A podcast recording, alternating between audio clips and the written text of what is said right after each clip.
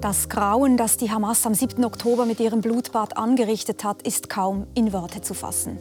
Viele fürchten eine weitere Eskalation der Gewalt in Nahost und das Reden darüber fällt schwer.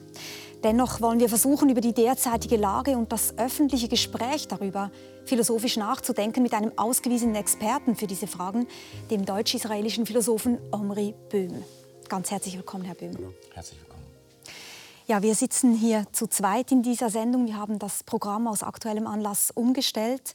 Wir ringen nach Antworten. Und wir sind sehr froh, dass Sie hier sind, Herr Böhm. Sie haben sich ja intensiv mit der Lage auseinandergesetzt, auch mit einer möglichen Zukunft Israels. Was ist Ihnen durch den Kopf gegangen, als Sie von dieser brutalen Attacke zum ersten Mal gehört haben? Das ist schwierig in Worte zu fassen. Die erste Reaktion war nicht rational.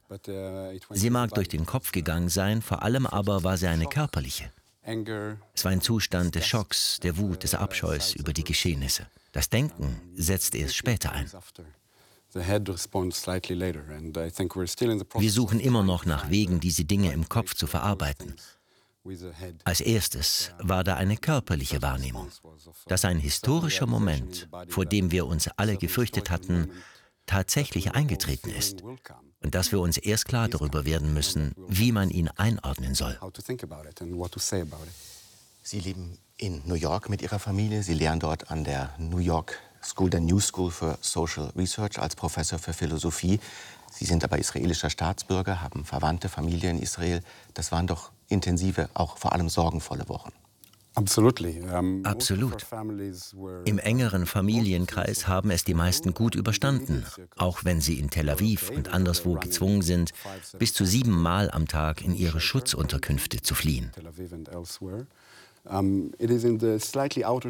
Im weiteren Umfeld hörten wir dann Horrorgeschichten von einem Freund, der in Gaza war und noch ist.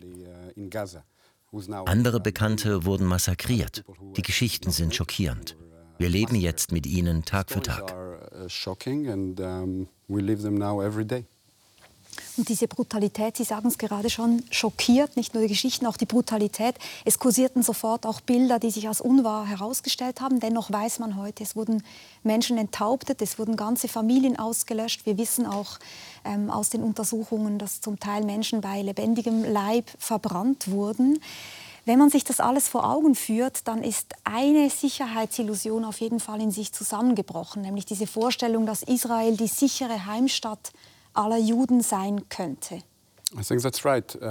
Das ist richtig. Die Leute dachten, wir haben jetzt einen Staat, in dem wir in relativer Sicherheit leben können. Natürlich gab es auch Stimmen, die vor der Gefahr für so viele Juden in Israel unter wenig friedlichen Bedingungen warnten und zum Beispiel New York als sicherer erachteten als Israel. Wir hatten aber immer das Gefühl, dass wir dort trotz gelegentlicher Gewaltausbrüche in relativer Sicherheit und Frieden leben könnten. Selbst unabhängig von diesem grausamen Massenmord verändert sich die ganze Region. Die Vorstellung, dass der Staat Israel aufgrund seiner militärischen Stärke eine sichere Heimstatt bieten kann, ist auf lange Sicht kaum aufrechtzuerhalten.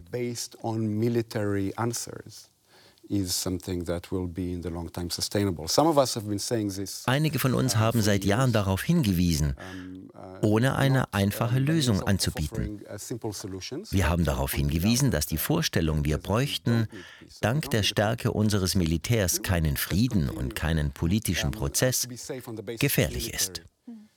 Heute sind wir offenbar an diesem Punkt angelangt. Interessant ist ja, wenn ich das noch anfügen darf, dass äh, Präsident Netanyahu nach den Anschlägen in Bataclan in Paris damals gesagt hat, kommt zu uns, zu den Juden, kommt zu uns, ihr seid bei uns sicher. So eine Aussage wäre undenkbar jetzt. Das stimmt. Uh, Schon damals war es eine ungeheuerliche Aussage. Uh, wenn ich mich nicht irre, verwiesen die Franzosen denn auch zu Recht, empört darauf, dass diese Juden französische und nicht israelische Bürger seien.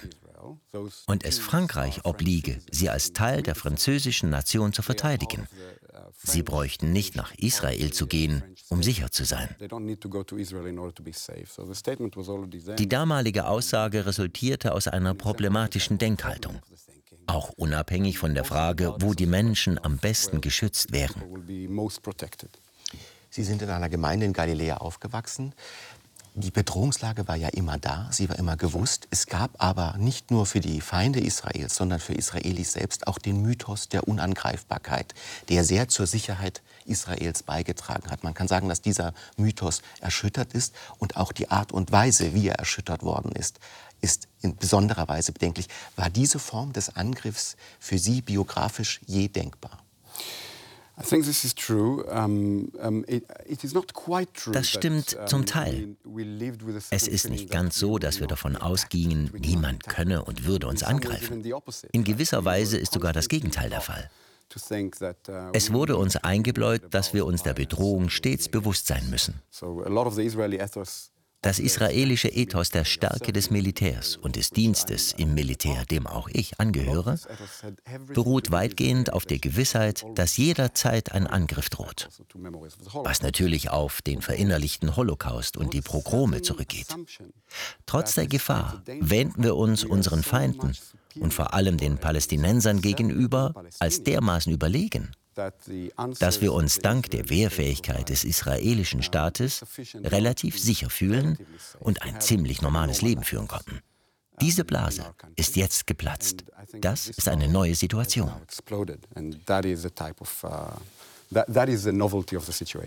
Wir sind nun alle keine Militärexperten, aber die Art und Weise dieses Angriffs, Übergriffs und der Massaker ist ja nun besonders. Das waren Parakleider, das waren teilweise Menschen, die Zäune durchschnitten haben mit Propets eigentlich eine sehr archaische, eine alte Weise, in ein Land einzudringen. Und das wäre aus meiner Sicht doch ein besonders verunsichernder Moment, dass es nicht hochtechnisierte Formen waren, sondern eine ko koordinierte Aktion mit vergleichsweise simplen Mitteln. Ja, und das liegt nicht nur an den Methoden, welche die Hamas benutzt hat, um in Israel einzudringen. Tatsächlich haben sie mit sehr einfachen Mitteln einen ernsthaften Sieg über eine der höchst gerüsteten Armeen der Welt errungen. Das ist Teil des heutigen Traumas. Eigentlich sollte das hochentwickelte Militär die Antwort auf die Traumata der Vergangenheit sein. Das ist kein Klischee. Das ist in Israel sehr real. Die Juden leben mit einem kollektiven Gedächtnis, welches kritisch hinterfragt werden muss und worüber ich auch geschrieben habe. Doch dieses kollektive Erinnern der Pogrome und des Holocaust ist echt und breit verankert. Ob der Vergleich zwischen dem, was die Hamas getan hat, und dem Holocaust und dem Pogromen angemessen ist oder nicht, ist eine andere Frage. Man könnte sagen, wir reden ja heute viel über Retraumatisierung von Gesellschaft. Das wäre nun ein eminenter Fall von einer Retraumatisierung. Das ist absolut richtig. Gerade weil die Massaker so grausam waren, stellen sich diese Traumata sofort ein, was auch ausgenutzt wird. Und nochmal, ob die Vergleiche angemessen sind oder nicht, ist eine andere Frage, über die man reden kann. Es besteht aber kein Zweifel, dass das Trauma sehr bedeutende politische Auswirkungen haben wird. Es sind sehr schwierige politische Zeiten, es sind aber auch schwierige Zeiten fürs Gespräch an sich. Und auch wenn die Verurteilung des Terroratta der Terrorattacke einhellig erfolgt, gibt es gerade auch in westlichen intellektuellen Kreisen sehr oft ein Sekundieren eines Ja, aber. Sofort dieses Ja, aber. Wenn es nur das wäre. Man hört manchmal Ja, aber. Manchmal aber auch nur das Aber. Es gibt eine verbreitete Abneigung, klar gegen die Hamas Stellung zu nehmen. Oft wird die Tat selbst sogar gebilligt. Not just against Hamas, aber but often even an endorsement of the, of the mhm. act. Lassen Sie uns da ein bisschen tiefer eintauchen, wie wir überhaupt sprechen, wie wir damit umgehen. Es gibt äh, einige Beispiele, die man in diesem Kontext nennen könnte. Sehr viel diskutiert wurde über einen Essay der US-amerikanischen Philosophin Judith Butler, erschienen in der London Review of Books, aber auch über die Rede des slowenischen Philosophen Slavoj Žižek an der Buchmesse in Frankfurt. Gab einen großen Skandal um beide äh, Events. Wir gucken ganz kurz einen Ausschnitt aus dieser Rede von Slavoj Žižek. I'm not in any way justifying it's a criminal thing. Yes, Israel has the full right. But uh, to, uh, to counterattack. But don't forget this dark, obscure background Palestinians.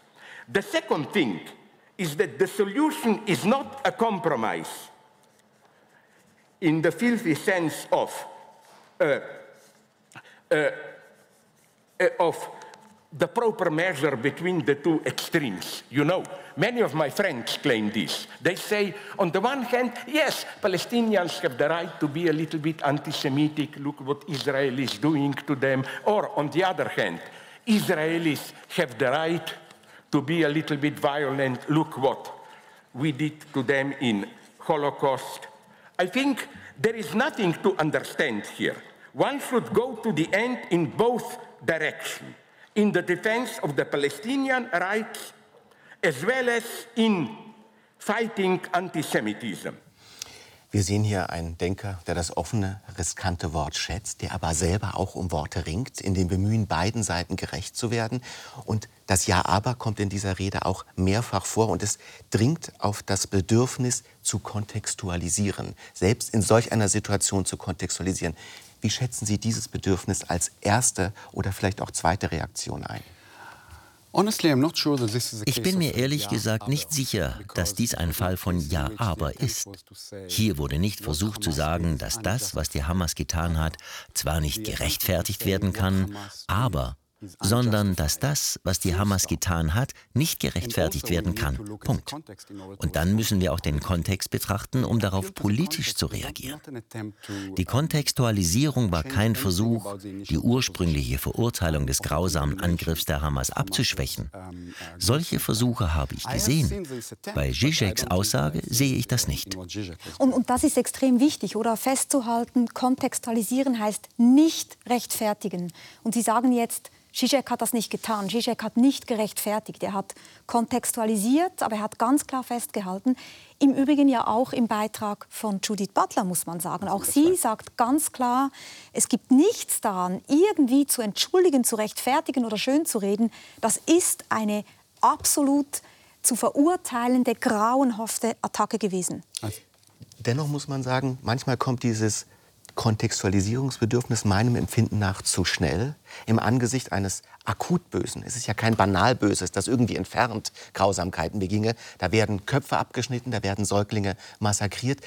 Muss man doch vielleicht erst mal bezeugen, eine Pause lassen und dieses Grauen als Grauen anerkennen. Anders gefragt, ist der Kontextualisierungsdrang ethisch gleich als erster nicht auch problematisch?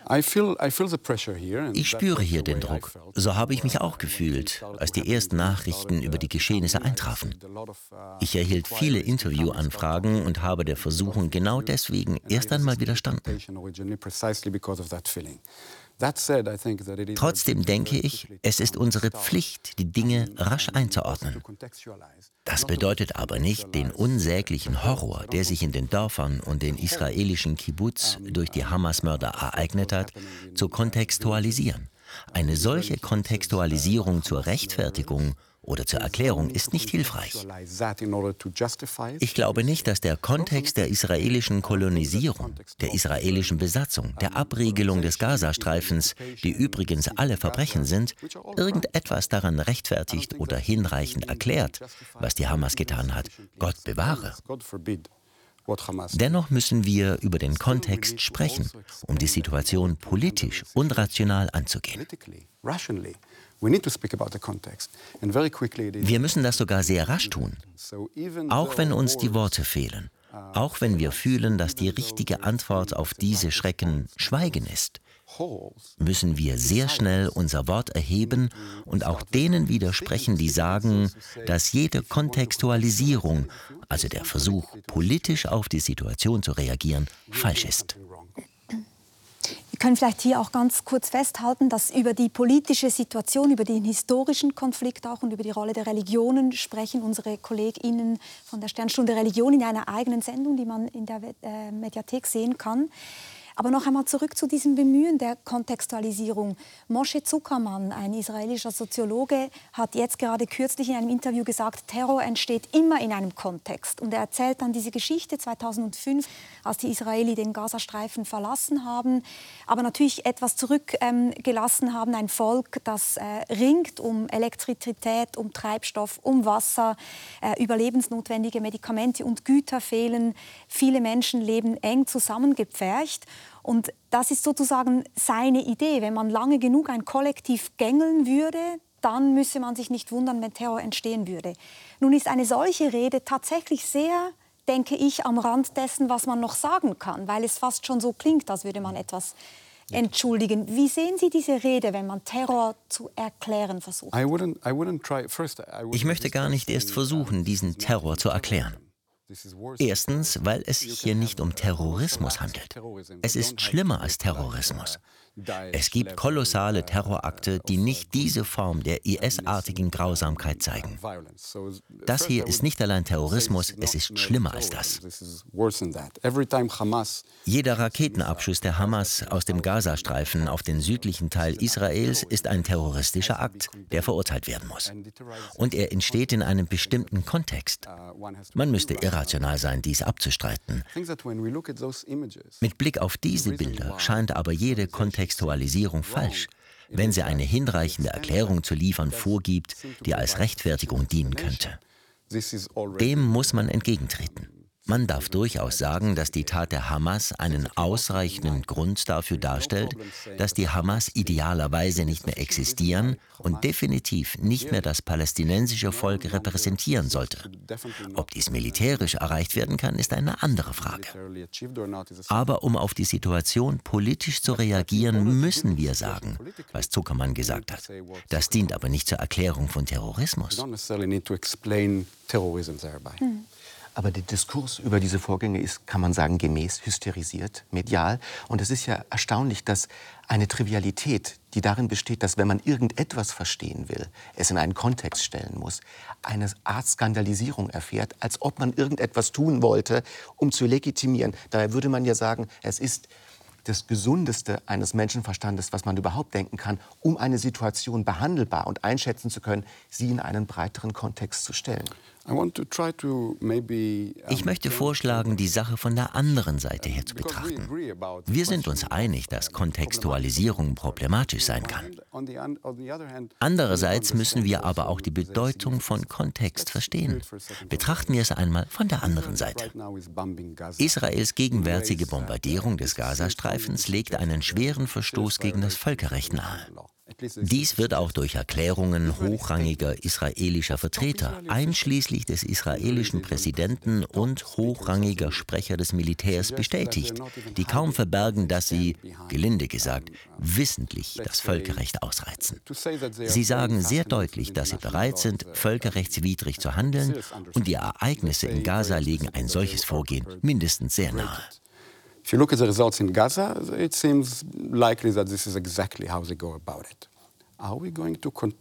Sollen wir das nun kontextualisieren oder nicht? Darf man nun anführen, dass es sich um eine Antwort auf die Tat der Hamas handelt und Israel zurückschlägt, um seine Bürger zu schützen? Solches zu sagen ist tatsächlich wichtig. Israel hat das Recht und die Pflicht, seine Bürger zu schützen, auch durch eine sehr aggressive Antwort auf die Geschehnisse.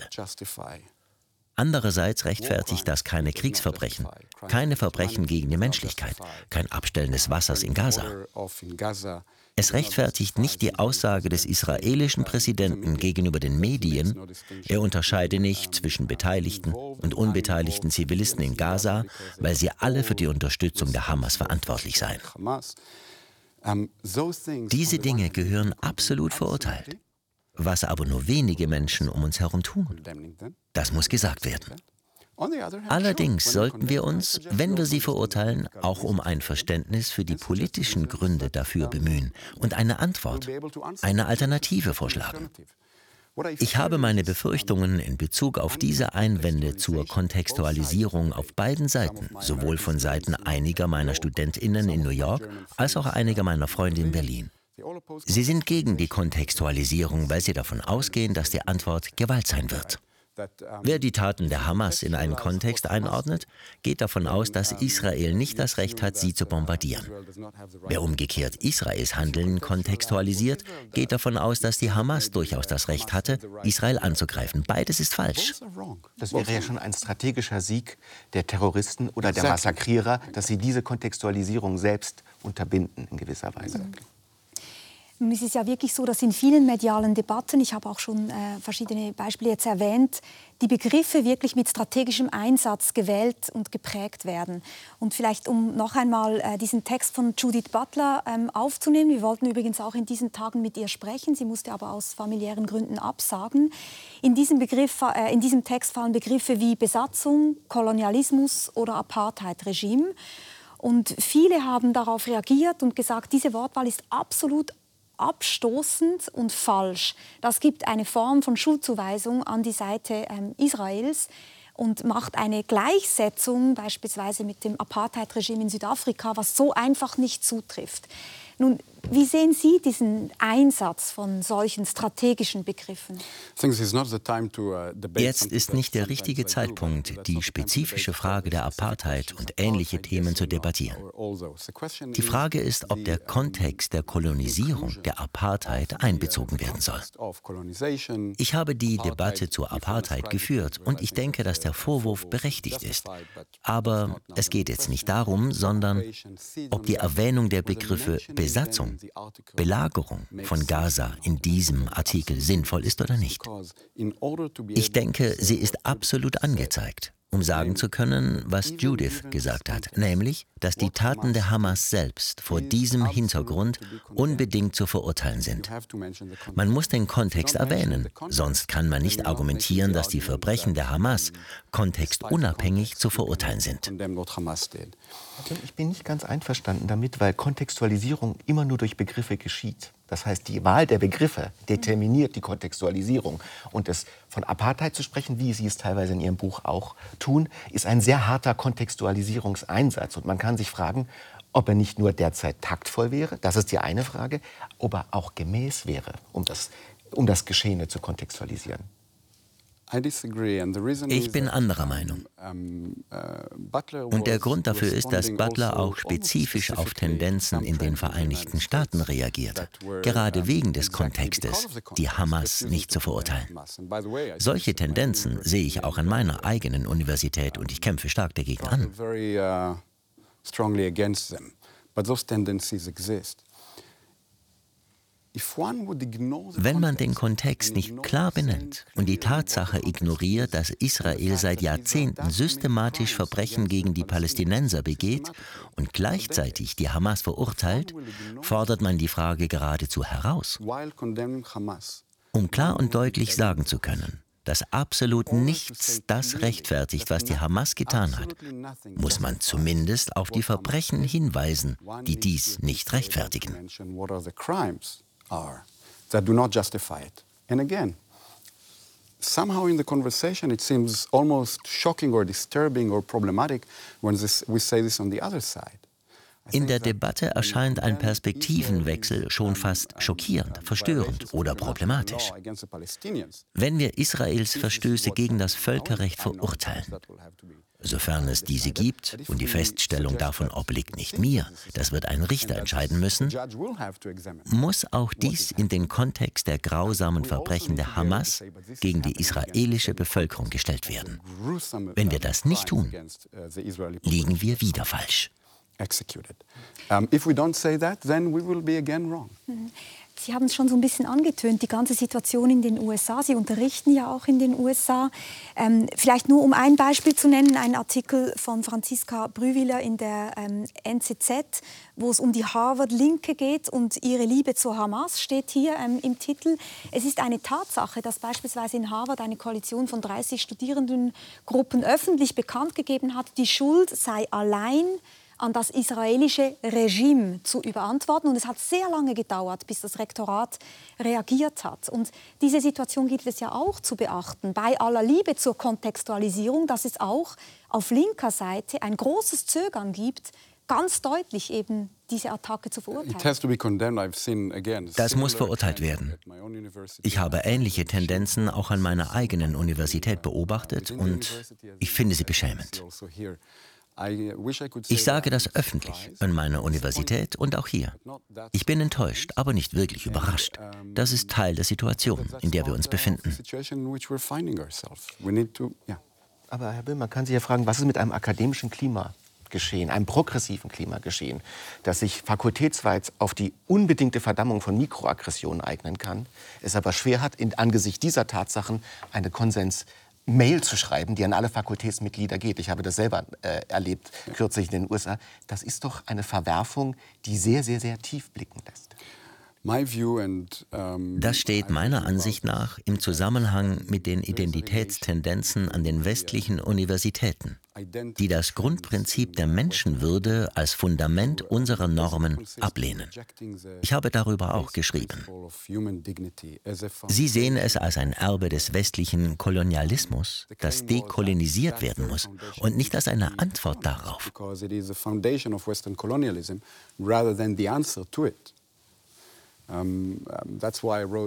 Deshalb habe ich dieses Buch geschrieben.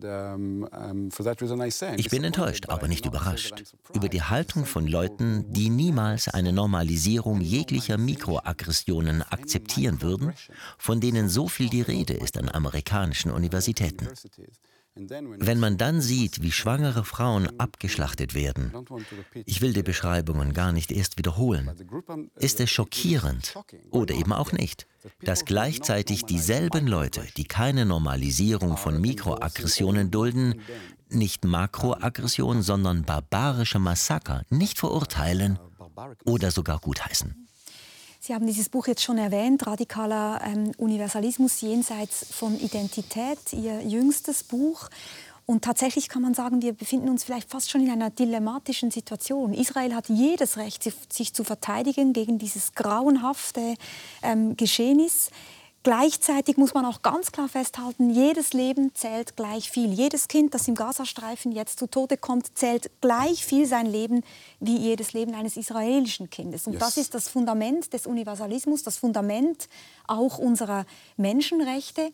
Kann man nicht sagen, angesichts dieses Grauens beginnt man aber auch ganz kurz zu zweifeln daran, ob es diesen Universalismus so geben kann? Dieser Universalismus ist niemals deskriptiv, er ist normativ. Es geht um die Frage nach den Normen, denen wir verpflichtet sind. Ich bezweifle nicht, dass die Menschen in der Hamas diese Norm nicht akzeptieren. Leider habe ich den Eindruck, dass auch die Menschen an der Harvard-Universität diese Normen nicht akzeptieren. Wenn auch in anderer Form, also nicht in dieser gleich äh, Ja, trotzdem akzeptieren sie diese Normen nicht. Eine gängige Reaktion auf mein Buch war, mir zu sagen, nimm es nicht so ernst.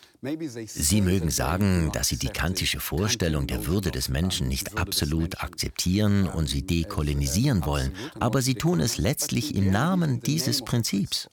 Dem trete ich entgegen. Wenn man dieses Prinzip aufgibt, wird das Folgen haben. Und diese Folgen sehen wir jetzt. Darf ich noch etwas hinzufügen? Ich bin aber auch besorgt darüber, dass ich seitens der europäischen Autorinnen und Politikerinnen, die sich schockiert zeigen über die Reaktionen in Harvard, nicht sehe, dass sie selbst sich diesem Prinzip verpflichtet fühlen und Präsident Yitzhak Herzog verurteilen für die Art und Weise, wie er über die Palästinenser in Gaza gesprochen hat. Ich sehe nicht, dass sie von Israel die Einhaltung des Völkerrechts verlangen. Ich kann mich an keine Aussage deutscher Politiker erinnern, in der Israel mit klaren Worten aufgefordert wird, sich an das Völkerrecht zu halten. Herr Böhm, ist das die akademische Version zu sagen, es gibt einen Doppelstandard, wie man sagt, einen doppelten Standard?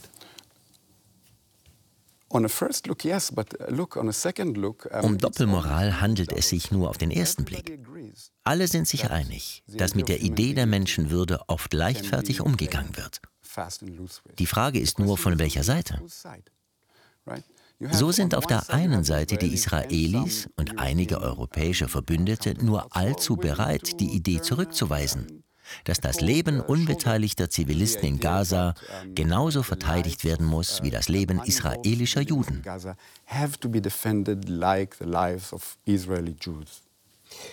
Aber darf ich ganz kurz, weil, weil, ich, ich fand das so wichtig, was Sie gesagt haben, diese Idee des Universalismus ist nie deskriptiv. Das ist keine beschreibende Idee, das ist eine normative Idee. Aber es gibt natürlich diese Position hier, die Würde des Menschen ist antastbar, von Roman Bucheli, ein, ein äh, Beitrag in der NZZ, den ich gelesen habe. Und er sagt natürlich ganz klar, Entschuldigung, aber wir sehen, für die Hamas gilt das nicht. Das mag man noch lange als Ideal, als Norm hervorheben, aber die nehmen das nicht ernst. Und vom Moment an, wo man sieht, die nehmen das nicht ernst, kann man auch nicht mehr daran appellieren. Das ist ungefähr die Idee. Die Hamas hat sich nicht dem Grundsatz verschrieben, dass die Würde des Menschen unantastbar ist. Das ist offensichtlich. Es reicht ihnen zuzuhören. Es versteht sich von selbst. Es käme niemanden in den Sinn, die Hamas dafür zu kritisieren, dass sie die Idee der Menschenwürde nicht respektiert. Das wäre schon fast ein bisschen grotesk. Ich kritisiere aber die Studentenorganisationen in Harvard scharf, die dies nicht anerkennen oder auch den israelischen Präsidenten und die Partner hier in Europa, die sich so schockiert und wütend zeigten über die Leute in Harvard. Sie sollten nicht mit zweierlei Maß messen und wirklich darauf bestehen, dass die Würde des Menschen unantastbar ist. Die Würde des Menschen ist unantastbar. Herr Böhm, glaube, wir kommen ja auch philosophisch an einen entscheidenden Punkt. Sie verstehen sich als Kantianer. Diese Würde des Menschen ist unantastbar, ist in der Verfassung meines Landes ein erster, ein wichtiger Satz. Und man kann sagen, das ist ein Satz, der keiner Kontextualisierung bedarf, der überhaupt ohne Kontext verständlich sein muss und anerkannt sein will. Das wäre ja dann doch ein Punkt, den wir erreichen, wo wir sagen, hier ist Kontextualisierung nicht angebracht. Hier ist es, wo jede Form von Kontextualisierung beginnen muss. Ich stimme Ihnen zu, aber das steht nicht im Widerspruch zur Kritik an der Kontextualisierung. Der Punkt ist eben, dass wir kontextualisieren dürfen, um politische Lösungen zu finden und um überhaupt am Grundsatz festzuhalten, dass dieser Satz absolut wahr ist und ungeachtet eines jeden Kontextes gilt. Der Gedanke, wir dürften nicht kontextualisieren, beruht auf dem Denkfehler, dass wir uns durch die Kontextualisierung von diesem Prinzip verabschiedeten. Ich sage, gerade weil wir diesem Prinzip unabhängig vom Kontext verpflichtet sind, müssen wir kontextualisieren um die politische Situation politisch zu verstehen und darauf politisch zu antworten. Ich will das philosophisch jetzt nicht zu tief treiben, aber es ist für unser Zeitalter und auch für unsere philosophische Kultur gar nicht einfach, den Gedanken anzuerkennen, dass etwas ohne Kontext right. überhaupt gelten könnte. Mhm. Man right. könnte auch sagen, metaphysisch gilt, unbedingt right. gilt. Ähm, und das ist ja auch eine Denkaufgabe für unser Zeitalter. Dem stimme ich voll und ganz zu. Das soll jetzt keine Werbung für mein Buch sein, aber genau das war der Gedanke, der mich dazu motiviert hat. Radikaler. Genau. Radikal daran ist, dass wir uns unabhängig vom Kontext diesem Grundsatz verpflichtet fühlen müssen. Der Widerstand gegen Kontextualisierung auf beiden Seiten beruht auf der Tatsache, dass wir nicht wirklich Universalisten sind und uns diesem Grundsatz nicht wirklich verschreiben, obwohl wir dies vorgeben. Und ich glaube tatsächlich, wie du es gerade gesagt hast, das ist äh, philosophisch gesehen eine der ganz großen Fragen unserer Zeit. Aber Vielleicht können wir es auch noch einmal wieder auf den Boden holen der auch breiten Bevölkerung, der Sorgen, die sich Menschen machen. Und diesen Universalismus zu verteidigen, fällt doch vielen zunehmend schwer, auch Personen, die ihn eigentlich immer hochgehalten haben. Und eine Person, die das in diesen Tagen sehr deutlich gemacht hat, ist der Schweizer Schriftsteller Thomas Mayer. Er erzählt davon, wie er eigentlich immer an diesen Universalismus geglaubt hat und sich jetzt irgendwie sehr, sehr schwer tut in dieser Situation.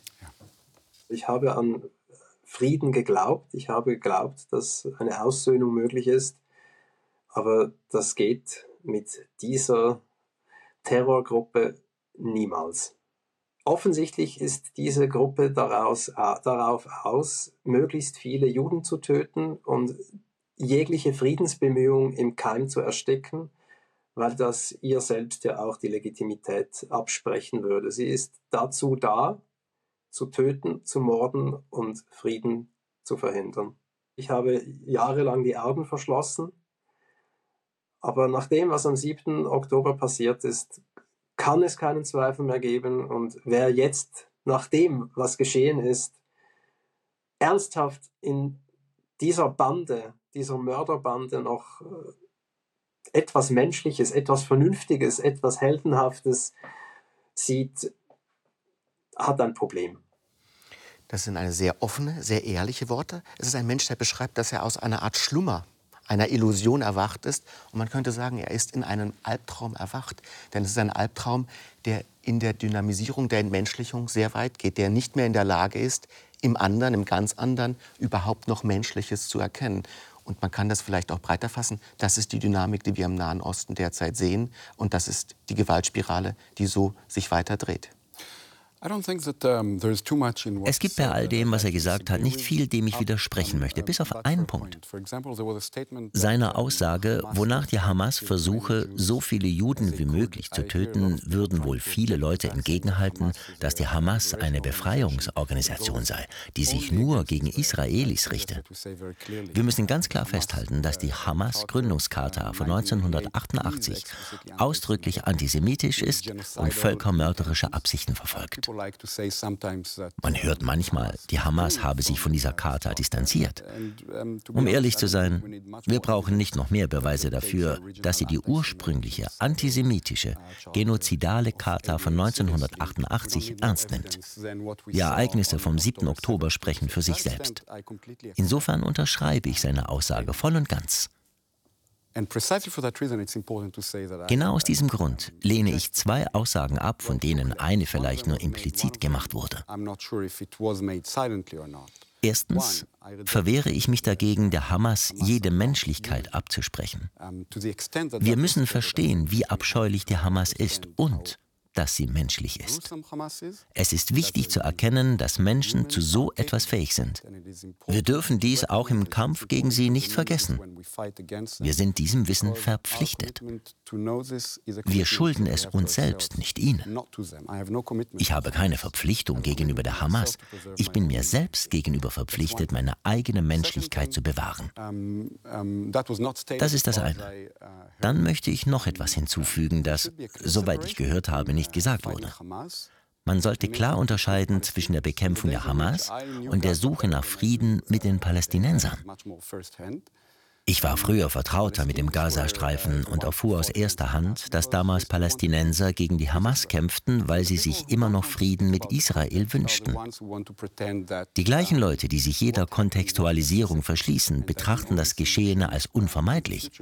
Sie sehen die einzige Lösung darin, nur noch mehr Bomben auf die Palästinenser abzuwerfen. Die Wahrheit ist eine ganz andere. Trotz all der Gefahr, trotz der Unmenschlichkeit der Hamas, der Morde, muss eine politische Lösung mit den Palästinensern angestrebt werden. Das darf nicht unterbleiben, wenn die Hamas-Täter als Untermenschen bezichtigt werden.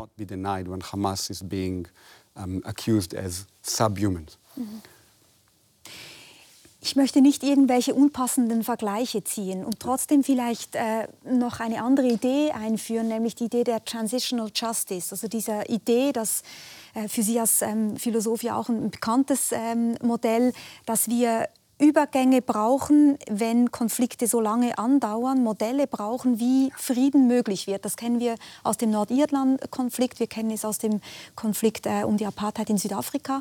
Und die Idee war ja eigentlich immer die gleiche, sich zu überlegen, wie kommen wir an einen Punkt hin, wo es uns gelingt, nicht mehr aufzurechnen, aus dieser Spirale der Gewalt irgendwie herauszufinden. Nun sind wir natürlich an einem falschen glühenden Punkt des Konfliktes, um darüber schon zu reden. Und trotzdem würde ich mir gerne ähm, erlauben, diese Frage zu stellen. Und ich glaube, das war auch Judith Butlers Anliegen ein Stück weit mit dieser Idee der Betrauerbarkeit. Also diese Menschlichkeit in den Vordergrund zu rücken und sich zu fragen, wie können wir ihm gegenüber, so grauenhaft alles ist, noch diesen Kern an Menschlichkeit sehen und, und darum kämpfen, diesen Kern immer zu besehen zu wissen. Das ist richtig. Hier stimme ich mit Butler überein. Ich habe den Artikel so verstanden, dass es nicht mit der Verurteilung enden darf. Wichtiger als die Problematik der Kontextualisierung und der Verurteilung ist die Frage, welche Lebensform es uns erlaubt, an diesem Ort in Frieden zu leben. in peace. Das muss die wichtigste politische Frage sein. Ich mache mir größte Sorgen. Soweit ich weiß, ist Butler auch in Deutschland heftig angegangen worden von Leuten, die Israel verteidigen und meiner Meinung nach eine falsche Vorstellung davon haben.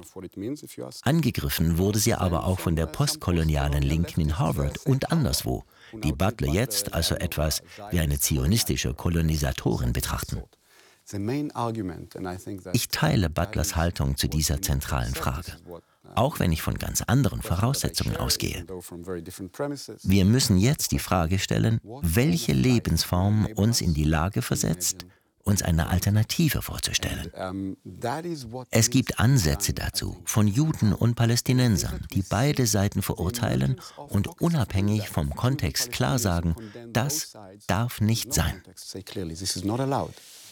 Diese Frage, welche Haltung und welche Lebensform ein zukünftiges Zusammenleben möglich macht, die ist ja sehr schwierig. Sie ist sehr gespannt und man kann auch fragen, wie weit will man da philosophisch oder religiös gehen. Man könnte an Denker wie Simon Weil denken, die uns dazu auffordern zu sagen, wir müssen die Hamas-Täter als Opfer sehen, als selbst als Menschen sehen, die das nicht gewollt haben, die in einem sozialen Kontext großgezogen, vielleicht sogar herangezogen wurden, um das zu tun. Das sind Grenzen, denke ich, der mhm. Empathie, die man erreicht. Ist das für Sie auch eine Grenze, wo Sie sagen, das ist kein philosophischer Einsatz mehr, sondern einer, der von Vergebung spricht und dann ins religiöse Lager wechseln muss? Ähm, äh, ich betrachte einen Hamas-Kämpfer nicht als Opfer. Dafür bin ich als Mensch zu sehr der Aufklärung verpflichtet. Sie sind ungeachtet jedes Kontextes verantwortlich. Wichtiger ist hier etwas anderes nämlich die Frage nach der Grundlage für ein Zusammenleben mit den Palästinensern. Möglich wird es dann, wenn mein palästinensischer Nachbar und Freund zum Thema Hamas sagt, wir verurteilen die Taten der Hamas absolut. We will be the people in this region who condemn what Hamas did absolutely. Ohne eine Verpflichtung auf dieses Prinzip lässt sich auch in der Theorie keine Einstaatenlösung denken. Das gilt aber auch umgekehrt für die Juden, unter denen es auch wenige gibt, die das so sehen. Das muss man sagen. Damit die Palästinenser sich ein Zusammenleben vorstellen können, braucht es Juden, die jetzt auf Gaza blicken und sagen, was macht ihr da? Hört auf. Seht euch den Horror an, der in Gaza geschieht. Ihr habt nicht das Recht, dies zu tun. Die Bürger von Gaza sind unsere Landsleute. Darf ich vielleicht da noch kurz nachfragen? Mir scheint es so zu sein, aus, aus meiner ähm, kleinen Einsicht, die ich habe oder gewinnen habe können in den letzten äh, Tagen, dass es schon relativ viele israelische Stimmen gibt, die auch kritisch auf die Diskussion blicken und auch die Regierung Netanyahu kritisieren. Man vermisst ein Stück weit palästinensische Stimmen, die kritisch, sehr kritisch ähm, sich äußern. Geht Ihnen das auch so oder ist das mein sehr viel zu kleiner Blick auf das Ganze? Es steht mir fern, Ihren Blick zu kritisieren. Aber ich sehe es anders. Netanyahu zu kritisieren ist ein Volkssport unter Israelis, der schon lange vor dem 7. Oktober begonnen hat. Und auch jetzt beschweren sich die Leute gerne über Netanyahu. Allerdings kritisieren sie ihn nicht für das, was jetzt im Gazastreifen passiert. In der israelischen Gesellschaft herrscht breitester Konsens darüber, dass das, was das Militär jetzt in Gaza tut, akzeptabel ist. Wer auf die Notwendigkeit hinweist, sich ans Völkerrecht zu halten, gilt in Israel als Verräter. Entsprechend wenige tun es. Die Kritik an Netanyahu bezieht sich auf die mangelnde Effizienz seiner Regierung und die fehlende Strategie. Es gibt keine Verurteilung der Bombardierung des Gazastreifens, so wie sie jetzt stattfindet the bombing of Gaza and the way it's being conducted right now. Und die Stimmen auf der anderen Seite? Um, very few people on both sides nur sehr wenige Menschen auf beiden Seiten, ich sage es nochmal, nur sehr wenige Menschen auf beiden Seiten fühlen sich dem unendlichen Wert des Lebens verpflichtet. Um, in meiner Wahrnehmung am ehesten noch die palästinensischen Israelis, weil sie seit langem eine Doppelexistenz leben. Viele Israelis hatten solches nicht nötig. Sie lebten zwar auch in enger Nachbarschaft mit palästinensisch-israelischen Mitbürgern, aber in einem jüdischen Staat. Sie haben nun etwas sehr Mutiges getan und das war ein Mut, der auch aus einem Erwachen selbst entstanden ist, nämlich aus dem Erwachen, das in der Einsicht bestand, dass die Zwei-Staaten-Lösung ein nicht mehr realisierbares Projekt ist, aufgrund der Siedlungspolitik, so wie Sie das analysieren. Man könnte sogar sagen, Sie würden vorwerfen, dass die Siedlungspolitik diese Zwei-Staaten-Lösung bewusst hintertrieben oder unmöglich gemacht hat. Und die Utopie, die Sie entworfen haben in Ihrem Buch Israel, eine Utopie von, aus dem Jahre 2020. Sie basiert auf der Unbedingtheit der Werte der Aufklärung für alle Menschen, die in dieser Region leben. Ähm, sie ist ein mutiger Appell, mutig auch deswegen, weil sie eine Einstaatenlösung äh, vorschlagen für Israel als einer Föderation, also nicht mehr als eine Demokratie des jüdischen Volkes. Uh, das stimmt. Uh, Solche Haltungen sind offensichtlich stark unter Druck geraten. Wohl fälschlicherweise, denn der Vorschlag einer Föderation zwischen Juden und Palästinensern ging nie davon aus, dass eine solche unmittelbar bevorstehen würde.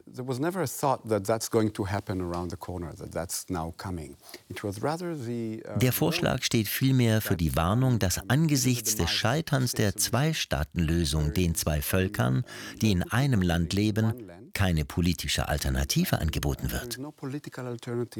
Mangels jeder politischen Vorstellungskraft und Hoffnung werden wir die Dynamik eines absoluten und sogar totalen Krieges erleben. Genau das sehen wir jetzt. Die Menschen scheinen heute fast vergessen zu haben, dass wir in diesen historischen Moment durch die Hintertür eines anderen geraten sind. Gerade haben wir noch alle über die juristische Reform der rechtsradikalen Regierung in Israel gesprochen, bei der es im Grunde darum ging, sich das gesamte Gebiet anzueignen und die Rechte der Palästinenser vollständig zu zerschlagen. Im Wissen um die historische Dimension, dass es keine Zwei-Staaten-Lösung geben würde, stimmten die Israelis für die extreme Rechte. Auf der anderen Seite sehen wir, dass die Palästinenser so handeln wie wir. Die Warnung des Buchs lautete, wenn ihr keine Alternative zur Trennung entwickelt, führt uns das in einen totalen Krieg. Wollten Sie vielleicht noch mal genau umreißen, worin dieser Vorschlag besteht? Weil die Kritik, die Sie am derzeitigen Status äh, des Staates Israel üben, ist eine, die Hannah Arendt auch schon äh, in den 40er Jahren geäußert hat. Sie besteht darin, dass Israel sich als ein Nationalstaat alter Prägung versteht, in dem Territorium, Volk und Staatlichkeit als eins gedacht werden. Und Sie schlagen auch in der Spur Hannah Arendts eine föderale Lösung für das Land vor, das damals Palästina genannt wurde als Protektorat und heute Israel umspannt. Das ist natürlich für viele man kann sagen, ein philosophischer Vorschlag, den ihre Kritiker als den Selbstmord Israel sehenden Augens beschreiben würden. Wer das als uh, Selbstmord des Staates Israel sieht, hat, glaube ich, eine schlechte Vorstellung davon, was Israel sein sollte, was auch eine Form des Selbstmords wäre. Also Im heute von Israel kontrollierten Gebiet lebt eine palästinensische Mehrheit. Die Zahlen sind etwa 50 zu 50, mit einer kleinen Mehrheit für die Palästinenser. Selbstverständlich darf man die Zwei-Staaten-Lösung immer noch verteidigen. Wer das will, bitte sehr, wir können darüber diskutieren. Es leben etwa sieben Millionen Juden und sieben Millionen Palästinenser im selben Land. Wenn man ohne ein echtes Bekenntnis zur Zwei-Staaten-Lösung daraus einen jüdischen und demokratischen Staat machen will, führt das, wie erwähnt, zu Formen des totalen Kriegs und endloser Zerstörung. Die wir jetzt sehen. Leider Gottes ist das so. Um dem heftigen Aufschrei, der jetzt gleich folgt, vorzugreifen, sei gesagt, dass dies nicht die Art von Gewalt rechtfertigt, welche die Hamas ausgeübt hat. Aber diese Art von Gewalt wird wieder aufleben, seitens der Hamas und als Reaktion darauf auch von Seiten Israels. Vergessen wir nicht, dass in der israelischen Regierung Leute im Kabinett sitzen, die lange vor der Tat der Hamas über Jahre in ihren Parteiprogrammen ausdrücklich den totalen Krieg gegen die Palästinenser und ihre Vertreibung aus dem Land propagiert haben, als Lösung für den arabisch-israelischen Konflikt. Es stellt sich die Frage nach der Alternative. Haben wir eine Alternative? Und diese Alternative, Sie nennen die Republik Haifa, quasi an der Idee von der real existierenden Stadt Haifa ähm, modelliert, wo bereits ähm, sowohl Araber wie auch Juden friedlich koexistieren, gemeinsam zusammenleben. Und man muss natürlich schon sagen, das Ganze ist eine extreme Utopie, auch hier eigentlich wieder äh, radikal könnte man sagen. Das Buch muss man auch sagen, ist schon 2020 erschienen, also jetzt nicht äh, brandneu. Der Konflikt kommt jetzt hier noch nicht drin vor. Aber um das vielleicht noch einmal deutlich zu machen, es ist vielleicht geradezu eine prophetische Idee, weil wenn man jetzt die Situation anschaut, dann hat man irgendwie den Eindruck, wie können Sie tatsächlich auf diese Idee kommen, dass man je friedlich zusammenleben könnte? Weder die Hamas noch Itamar Ben-Gvir noch Bezalel Smotrich Rechtsaußenmitglieder des israelischen Kabinetts derzeit. Genau. Niemand unter ihnen vertritt die Mehrheit der Juden bzw. der Palästinenser. Es braucht Alternativen zu deren Programmen. Die israelische Linke hat es versäumt, Alternativen zur Zwei-Staaten-Lösung anzubieten. Deshalb ist Ben Gvir in der Regierung und seine Politik die derzeit einzige israelische Politik. Würden Sie denn diese Zwei-Staaten-Lösung als die Lebenslüge der linken israelischen Politik bezeichnen? I think, nach den schrecklichen Geschehnissen ist es heute schwierig, solche Begriffe zu verwenden. Wir können aber die Frage nach einem politischen Plan für Israel stellen. Ich habe den militärischen Plan zur Kenntnis genommen und er wird debattiert. Aber gibt es auch einen politischen Plan? Oder glauben wir wirklich, dass das militärische Vorgehen einen politischen Plan ersetzen kann? Das käme dem Vorschlag von Itamar Ben-Gvir sehr nahe. Sie haben den Begriff prophetisch erwähnt. Ich glaube nicht, dass die Idee einer Haifa-Republik oder einer binationalen Föderation morgen umgesetzt werden kann. Ich denke, es ist die Aufgabe von Leuten wie mir in diesen Tagen, die einzigen ethischen und politischen Lösungen, die uns bleiben, aufzuzeigen. Ähm, Man mag einwenden, das sei unrealistisch. Aber in Tat und Wahrheit ist dies das einzige realistische politische Programm, das ich kenne, als Alternative zu einer militärischen Lösung für das Problem Palästina. Viele Menschen in Haifa, Palästinenser und Juden sind heutzutage eher geneigt, klar zu sagen, was die Hamas getan hat, muss, unabhängig vom Kontext, absolut verurteilt werden. Wir Palästinenser werden dagegen vorgehen und man sieht auch Juden, die das genauso sehen. Adala ist eine der wichtigsten palästinensischen Menschenrechtsorganisationen in Israel. Wenn ich mich nicht irre, befinden sich ihre Büros in Haifa. In Israel werden sie oft als Verräter angesehen, die Israel der Apartheid beschuldigen und die Einhaltung des Völkerrechts fordern. Es dauerte nur einen Tag, bis sie eine klare Erklärung abgaben, dass die Tat der Hamas ein Verbrechen gegen die Menschlichkeit darstellt und verurteilt werden muss. Sie waren die Ersten. Gleichzeitig haben sie auch Israel angehalten, sich ans Völkerrecht zu halten. Das habe ich von meinem Präsidenten in Israel oder den Leuten Harvard oder von führenden Politikern in Europa nicht gehört. Adallah hat es sofort gesagt. Sie tragen ein Licht ins Dunkel, das es eines Tages möglich machen wird zu sagen, die Würde aller Menschen in der Region ist unantastbar. Dieses Licht, das wird ja gerade gesucht. Sie haben Ihrem Buch Israel eine Utopie, einen äh, Satz von Theodor Herzl vorangestellt. Wenn ihr wollt, ist es kein Märchen. Man könnte auch sagen, wenn ihr wollt, ist es kein Traum. Heute könnte man formulieren, so wie er es jetzt macht, wird es ein Albtraum und ist es ein Albtraum. Könnte man denn, und das ist eine schwierige Diskussion, sagen, dass Situationen wie diese, radikale Situationen, Situationen der Katastrophe, Situationen sind, in denen man auch gerade utopisch denken muss und soll, weil man sich der Ausgangslosigkeit der jetzigen Situation bewusst wird? So habe ich das noch nicht gesehen. Das ist eine tolle Wendung des Satzes von Herzl, den ich mir für meine Zwecke angeeignet habe. Darf ich ganz kurz nur sagen, Herzl ist einer der Denker sozusagen des Zionismus, nur dass man das ja. vielleicht ganz kurz... Uh, ja, oft wird er als Prophet des Zionismus bezeichnet, der gesagt hat, wenn ihr wollt, ist es kein Märchen. Viele haben wohl ein antizionistisches Buch von mir erwartet.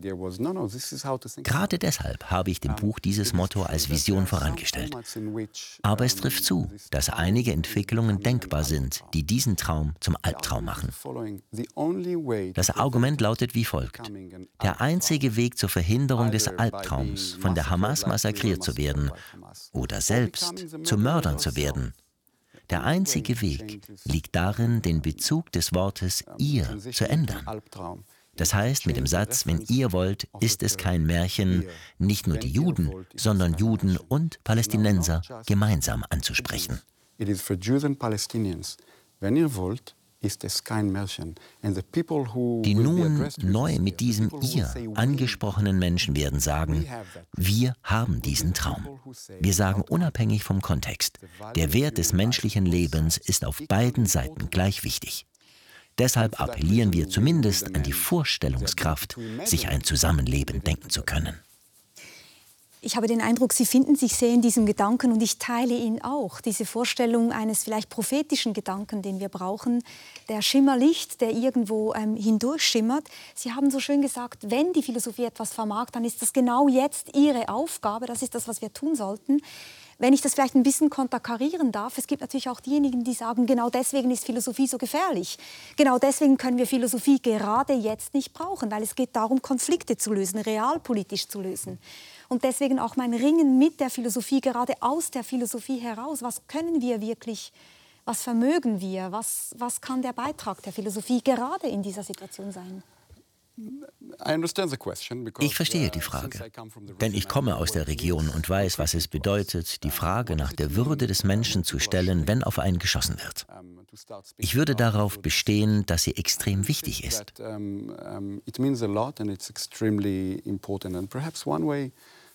Vielleicht könnte man es so angehen, dass man die Rolle der Philosophen mit der Rolle der Rechtsexperten vergleicht. Kaum jemand würde heute die Bedeutung von Völkerrechtsexperten unterschätzen. Sie sagen, was legal ist und was nicht. Auch mit Blick auf die Menschen im Gazastreifen, die Hannah Arendt einmal entbehrliche Menschen nannte. Hannah Arendt once called um, um, they're becoming dispensable people. Sie haben keinen souveränen Staat und keine internationalen Mächte, die sie verteidigen. Auch das Völkerrecht steht nicht wirklich für sie ein. Sie sind wirklich schutzlos und das ist eine schreckliche Situation. Es ist deshalb an den Völkerrechtsexperten klipp und klar und öffentlich zu sagen, was rechtlich vertretbar ist und was nicht. Die Rolle der Philosophen besteht meiner Meinung nach darin, die schlimmen philosophischen Anschauungen zu kritisieren, die uns weismachen wollen, dass das Völkerrecht selbst nur eine Form der Kolonisierung ist. Wir müssen darlegen, dass jeder Versuch, die Autorität und die inhärente Bedeutung des Rechts zur Verteidigung der Menschenwürde zu untergraben, falsch ist und dass wir neue Denkansätze finden müssen are false and that we need to start thinking mhm. anew. Mhm. Wir kommen langsam zum Schluss. Wir müssen, glaube ich, konstatieren, die Perspektive war schon zuvor auswegslos. Jetzt ist sie vielleicht geradezu apokalyptisch im Moment, muss man sagen. Vielleicht zum Schluss trotzdem, wo sehen Sie denn Anzeichen von Hoffnung? Ist es wirklich in diesem ganz kleinen Zusammenleben in diesem Haifa beispielsweise? Uh, Ob in Haifa oder anderswo. Also ich sehe vereinzelte Zeichen der Hoffnung da, wo Juden und Palästinenser sich zusammentun und die jeweiligen Verstöße auf beiden Seiten sehr klar anprangern. Es gibt diese Menschen.